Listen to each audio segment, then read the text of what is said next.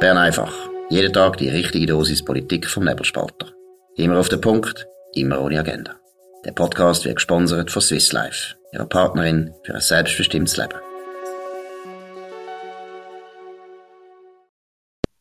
Das ist Bern einfach vom 3. August am sonnigen Mittwoch erneut. Hier am Mikrofon ist der Philipp Gut und der Serkan Abrecht. Dominik Feuser und Markus Somm weiterhin in der Ferien am Genießen. Darum tun wir heute jetzt wieder besprechen, was das Land bewegt, was die Politik bewegt. Und ähm, das Erste, wo wir drauf kommen, ist eine große Umfrage vom Umfrageinstitut Sotoma. Umfrage vom Umfrageinstitut, das ist eigentlich selbsterklärend ähm, wo äh, die NZZ jetzt auch noch ein bisschen auseinanderbeinelt hat, aber auch der Blick, wo zuerst darüber berichtet hat, und es kommt raus, es geht um die Arbeit von der Bundesräte. Und da sieht es so aus. Momentan wahnsinnig beliebt beim Volk ist Karin Keller-Sutter und auf dem letzten Platz ist der Ignacio Cassis. Dann kommt auf dem zweitletzten Platz Frau Sommaruga und auf dem drittletzten der Herr Berse, der eigentlich während Corona ja eigentlich unsere Superstar war, ist in der Schweiz plötzlich in der Beliebtheit abgefallen. Philipp, wie interpretierst du die Umfrage oder was, was hat dich überrascht? Gut, ich meine, Umfragen sind mit einer gewissen Vorsicht aber sie sind doch interessante Anhaltspunkte. Äh, was mich überrascht ist, was du angesprochen hast, dass der Berse jetzt noch im hinteren Mittelfeld plötzlich da mitrudert. Er ist ja erstaunlicherweise ähm, oft sehr beliebt. Er ist eigentlich der Typ der jede Krise hat können auslösen, sei es das privat, sei das halb privat, sei das staatlich. Ich meine, sein Corona-Management ist ja wirklich ähm, from hell gewesen, wenn man das genauer anschaut. Das ist eine unglaubliche Politik gewesen, wo man ohne jegliche Evidenz massivste Eingriffe vorgenommen hat ins Wirtschaftsleben, in Grundrechte, in die Freiheiten von jeder Schweizer, in jedem Schweizer. Und das hat dann wenig an gehabt, wir, wir haben das Gefühl gehabt, nach der Umfrage damals, das war immer noch sehr beliebt, gewesen, dann sind äh, die privaten Affären gekommen, aber auch staatliche Stellen involviert sind. Äh, auch noch das, der Flug in Frankreich, nochmal eine Krise, wir haben das Gefühl gehabt, der Typ er produziert eine Krise nach der anderen an. Jetzt von dem her ist es nicht so überraschend, dass er jetzt ein bisschen zurückgekehrt ist, aber eigentlich das Überraschende bei ihm ist, dass er so lange immer noch beliebt war. Das heißt, irgendwo hat der Typ etwas, eine Ausstrahlung, einen gewissen Charme, wo ihm die Leute sehr lange verziehen haben das Interessante, wenn jetzt politisch zu beobachten, ist jetzt das eine Trendwende oder ist es einfach ein kleiner Taucher und kann er sich wieder erholen? Das finde ich jetzt echt die spannende Frage, was, was den Börse betrifft. Das ist ja die Frage, da gebe ich dir ja recht. Es ist lange überraschend gesehen, dass wie, wie, wie, wie stark er sich ähm, hat eigentlich können halten in der, in der, Schweizer Bevölkerung, bei der Beliebt, also als Beliebtheit bei der Schweizer Bevölkerung immer hoch gesehen. Ich habe das Gefühl, das haben ja auch ein paar Medien geschrieben nach dem, ähm, nach dem Flug in Frankreich, er ist langsam ein bisschen angezählt. Es ist fast ein bisschen zu viel. Du hast es richtig gesagt. Also, ähm, die, die Geschäftsprüfungskommission der Bundesversammlung hat ihrem ersten Bericht zu der Corona-Politik ähm, der Herr Berse und vor allem sein Departement eigentlich aus auseinandergerissen, wenn man, wenn man es diplomatisch will nennen, also wirklich aufgezeigt haben, wir haben auch darüber berichtet, andere Medien auch, dass zum Beispiel auch allein für seine Taskforce jetzt nie eine gesetzliche Grundlage gab, da ist einfach gemacht worden. Das ist eine Machtpolitik von, von, von Leuten in der Verwaltung und von ihm selber.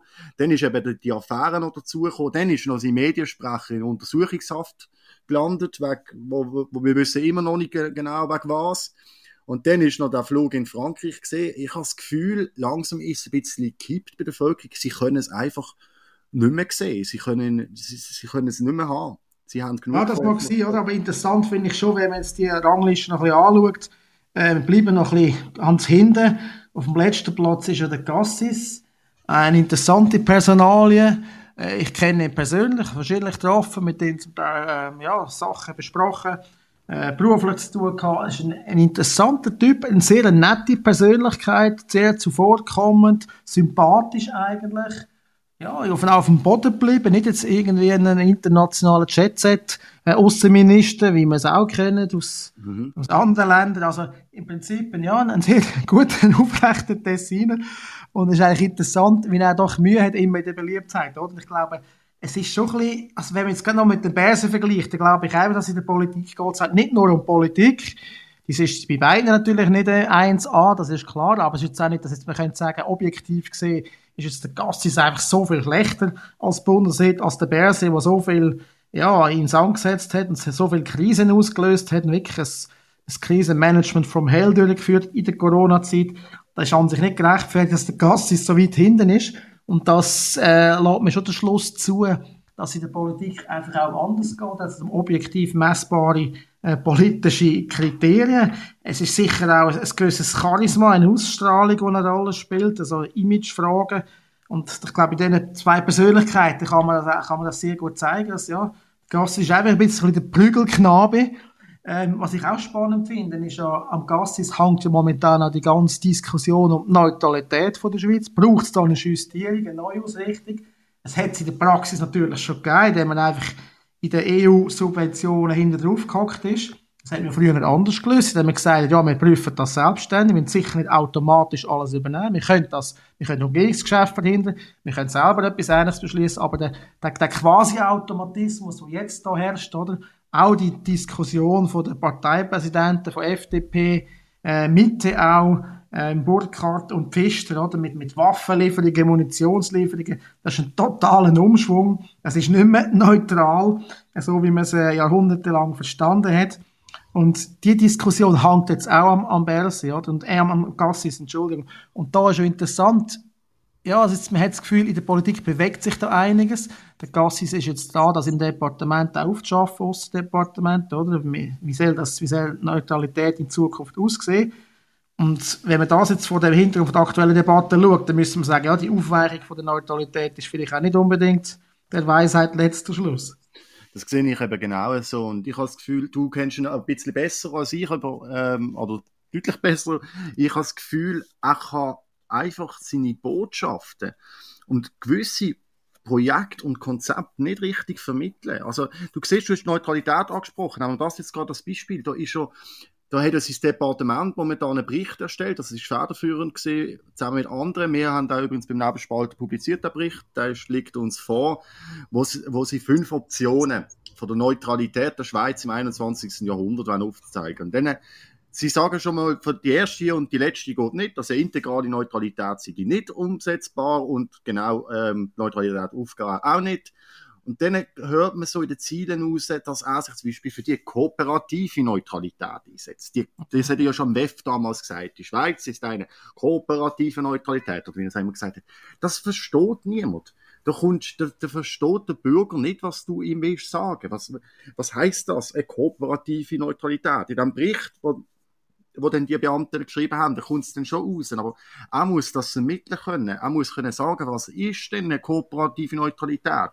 Und so, so, so schwammige Wörter und Begrifflichkeiten, die, die, die kommen auch nicht gut an und die kommen auch nicht gut bei der eigenen Basis an. Weil, wie heute die, ähm, die NZZ noch die ganze Umfrage aufgeschlüsselt hat, ist er sogar bei der eigenen Partei, also bei der FDP-Basis, zusammen mit den äh, SP-Bundesräten als Schlusslicht. Also, mhm. also, da, ja, das ist dumm natürlich auch, oder? ich meine, dass man sagt, die integrale, also die richtige, die umfassende Neutralität ist von vornherein unmöglich. Das finde ich schon recht erstaunlich, weil das ist eine der tragenden Staatssäulen von der Schweiz. Das ist eines der Erfolgsrezepte von unserem Land. Wir sind nach dem Wiener Kongress äh, neutral gewesen, offiziell 1815 haben wir das internationale Schweiz zugesichert. Es gibt schon früher ein Tagsatzungsdokument im 17. Jahrhundert, 1647 gibt es bereits den Begriff Neutralität, und man hier schon die Schweiz sieht, ist auf dem Kurs. Also das ist eine jahrhundertelange Tradition, wo nicht einfach umsonst war, es nicht einfach alles doppelt gewesen, die das ausgedacht haben. Ganz im Gegenteil, die Neutralität hat in der Schweiz äh, dazu geführt, dass sie von der Weltkrieg, von den zwei ganz grossen Kriegen 20. Jahrhunderts verschont geblieben ist. Sie hat dazu geführt, dass die Schweiz können international als Vermittlerin glaubwürdig auftreten, dass sie ihre guten Dienste anbieten dass sie auch weltweit zum Frieden durch das beiträgt. Und als Kleinstaat ist das einfach eine sehr gute Option. Und Neutralität, das muss man auch betonen, heisst nicht einfach Gesinnungsneutralität, politische, rechtliche Neutralität. Das ist übrigens im Völkerrecht verankert. Die kann man einfach abhändeln. Wir haben Rechte und Pflichten im Völkerrecht, wenn man als neutraler Staat definiert ist. Bei den Hager Abkommen 1907 ist das nochmal definiert worden. Also das, sind auch, das ist auch Völkerrecht, oder? Und gerade die Kreise, die sonst aufs Völkerrecht so wahnsinnig schwören, denen ist jetzt völlig egal und jetzt finden, kann einfach das wegrühren. Äh, so einfach ist denn das nicht. Es hat auch Pflicht als neutraler Staat. Man muss zum Beispiel die territoriale Integrität vom, vom Territorium, vom eigenen Land muss man sicherstellen. Also das heißt, sie muss auch bewaffnet sein. Darum ist eben die immerwährende bewaffnete Neutralität ganz wichtig. Beides gehört eben dazu. Also ein neutraler Staat, der nicht bewaffnet ist oder nicht kann selber verteidigen, ist ein Machtvakuum, ist eine Gefahr für die internationale Gemeinschaft. Und darum sagt man eben, nein, ihr braucht Waffen, ihr braucht eine funktionierende Selbstverteidigung. Also es sind Konzepte, die sich sehr bewährt haben. Und ich staune schon ein bisschen, oder, wie schnell man das über Bord ruft. Einfach weil jetzt ein Krieg ist in Europa. Selbstverständlich ist es ein tragischer Krieg, ist es auch ein brutaler Krieg, aber so Krieg gibt es weltweit die ganze Zeit. Und wenn man überzeugt ist, dass Neutralität richtig ist, dann gilt sie doch auch, wenn es einen neuen Krieg gibt. Das kann doch nicht einfach alles plötzlich falsch sein. Das zeigt mir schon die Unseriosität von der Politik, die jetzt einfach den Schwenker macht und die Neutralität sofort aufgeben und dass man sie aufgeben sieht man übrigens auch daran, wie es international wahrgenommen wird, oder?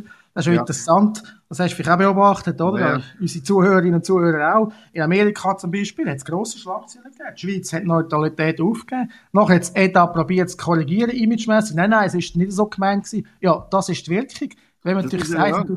das ist das die internationale ja. Wahrnehmung, ist es so, oder? Man hat jetzt sich einfach klar positioniert im Ukraine-Krieg, ganz klar Flagge gezeigt.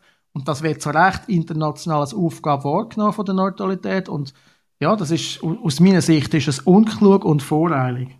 Das ist genau das, was man bei der Kommunikation sieht. Das ist genau das Problem, das der Gassis momentan hat. Er kann es nicht vermitteln. Und wenn du halt natürlich irgendwie, natürlich, wie du schon richtig gesagt hast, natürlich verurteilen wir den Krieg. Und natürlich hat die Schweizer Volk eine Position. Wir tun immer Position beziehen. Natürlich stehen wir hinter. Am Zweiten Weltkrieg so gewesen, oder? Übrigens, genau. es völlig klar, wo die Schweiz steht.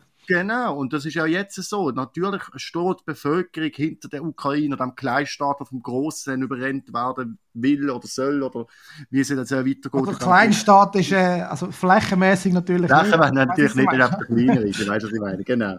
Aber, da, aber dass, er, dass, er, dass der Gassis dann eben wieder muss international Wogen glätten, ja, ja, nicht so gemeint mit der Neutralität, also wir sind immer noch neutral. Ich habe das übrigens auch mal ähm, einem Anlass mit Muli Moore dort kurz davor gehabt, haben sie noch darüber geschrieben, also am Rande, der auch gesagt hat, ja, man muss jetzt einfach wieder im Ausland kommunizieren, hey, wir sind immer noch neutral und die sind, nein, ich habe gemeint, die sind nicht mehr neutral, in den USA hat es jetzt auch schon geheißen.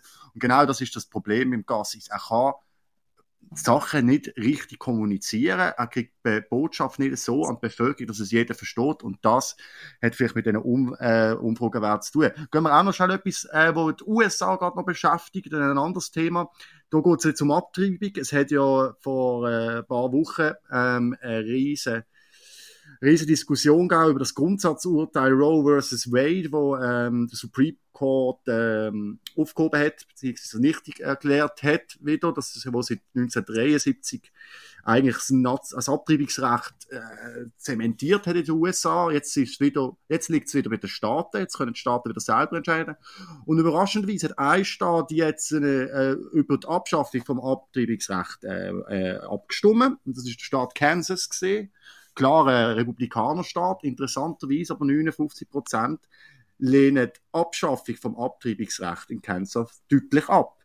Das verwundert jetzt doch schon auf der ganzen Welt, dass ausgerechnet so ein konservativer Staat wie Kansas eigentlich äh, eher auf der Seite der Befürworter von Abtreibung ist. Oder wie, wie, wie nimmst du so etwas wahr? Ja, das ist, das ist sehr interessanter Befund natürlich, eben, dass das Volk jetzt dort äh, anders entschieden hat, als man es an sich hätte können erwarten das zeigt für mich, dass ja, dass die Abtreibungsfrage wirklich die Leute halt wirklich umtreibt, dass es zum Teil halt auch innerhalb von der Partei nicht ganz eine klare Linie gibt. Man kann nicht einfach sagen, ja, ein konservativer Staat ist es per se offenbar jetzt ähm, gegen Abtreibung, aber grundsätzlich finde ich es wirklich sehr interessant. Ich staune manchmal schon auch ein bisschen, was da in Europa mit was für einer Einseitigkeit ideologisch und Arroganz man da auf die USA schaut, das, das Muster zeigt sich immer wieder auch bei der Abtreibungsfrage, oder? Da, wird im Schweizer Fernsehen, auf dem Staatskanal sozusagen, wird eindeutig Position bezogen, äh, quasi wie schlimm das das Urteil vom Supreme Court da war. Dabei muss man sagen, hey, das ist schon mal eine unabhängige Justiz, erstens, und zweitens heisst das nicht einfach, es ist so oder so, sondern es heisst, die Staaten können äh, selber entscheiden. Also es ist quasi ein föderalistischer Gedanke hinter ein demokratischer Gedanke, der vor Ort kann entscheiden Und das ist jetzt in, in Kansas so getroffen worden. Egal wie das äh, jeweils rauskommt. Wir, wir müssen da nicht sagen, was richtig und falsch ist äh, für, für das amerikanische Stimmvolk. Aber es ist interessant, vor allem in den Staaten, wo man eben direkt die Bevölkerung befragt, oder? Mhm. Äh, das, wo die können urteilen, bei anderen ist, ist es ein bisschen anders geregelt, aber es, es ist sehr spannend und grundsätzlich finde ich einfach die Frage enorm wichtig und wenn man einfach meint, ja nein, das ist von vornherein klar, wie man da muss denken und äh, da finde ich schon, nein, das ist schon, es ist, es ist eine Debatte, was wirklich wert ist. Warum? Es geht um ganz existenzielle Fragen. Es ja. geht um, was ist ein Menschenleben wert? Ab wann ist ein Menschenleben ein Menschenleben? Und äh, philosophisch, ich habe das Buch gelesen von einem holländischen Philosoph genau über die Frage, äh, ich glaube, der Titel war, was meinen Sie, Herr Sokrates, ungefähr so, ja. ähm, hat er genau die Frage ähm, behandelt, philosophisch gesehen, kannst du nicht sagen, es gibt einen Sprung, sagen, da ist jetzt plötzlich ein Mensch und vorher ist er kennen.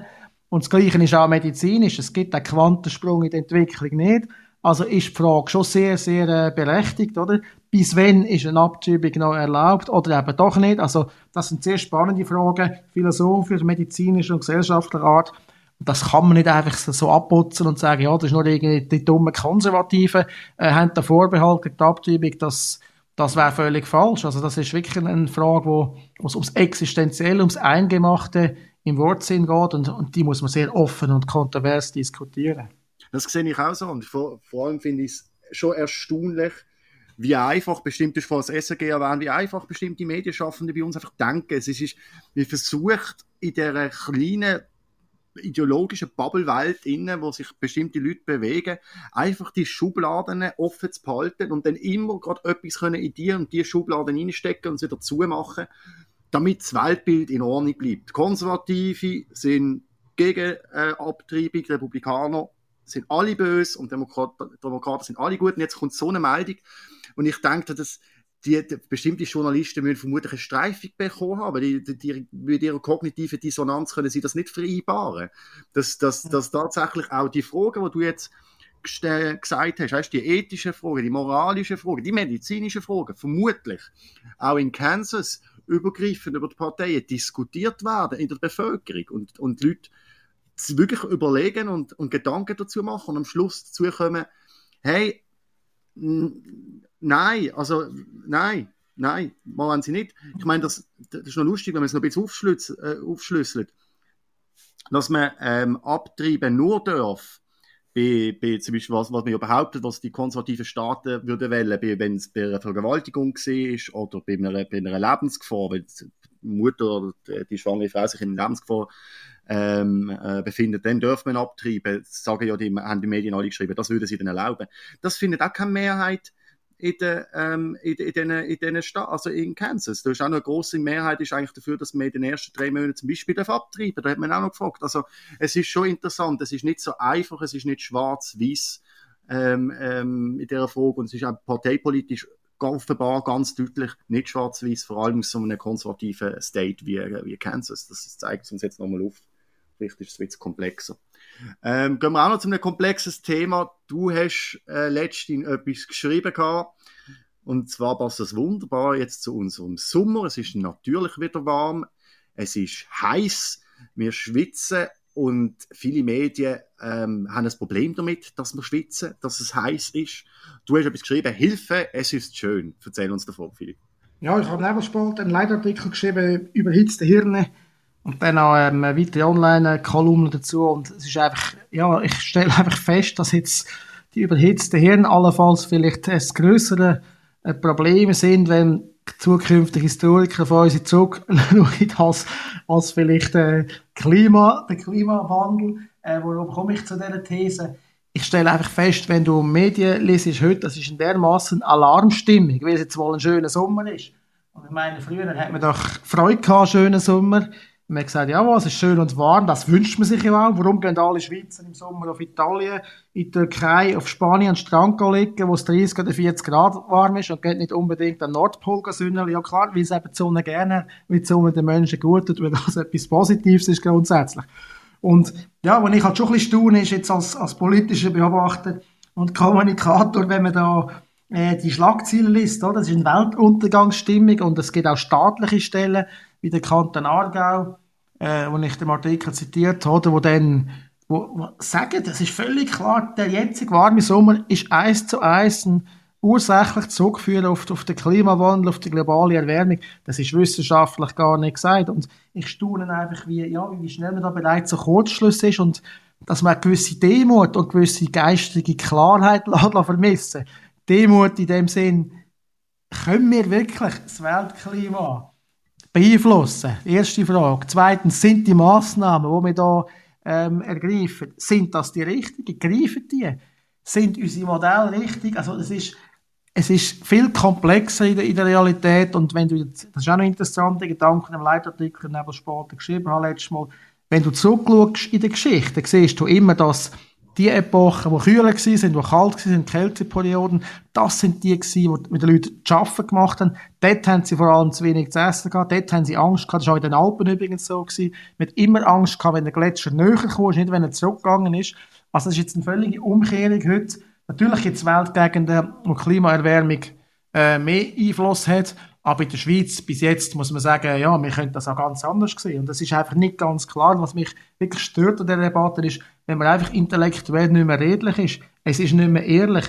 Man sagt nicht mehr genau, was, was man kann wissen, was der Mensch kann wissen. Also ich bin an der Uni lange Vorlesungen gewesen, der Philosophie von Immanuel Kant. Da ist es genau darum gegangen, Kant sein grosser Weg, Kritik der reinen Vernunft, was kann der Mensch überhaupt wissen, was kann nicht wissen, was geht über das raus.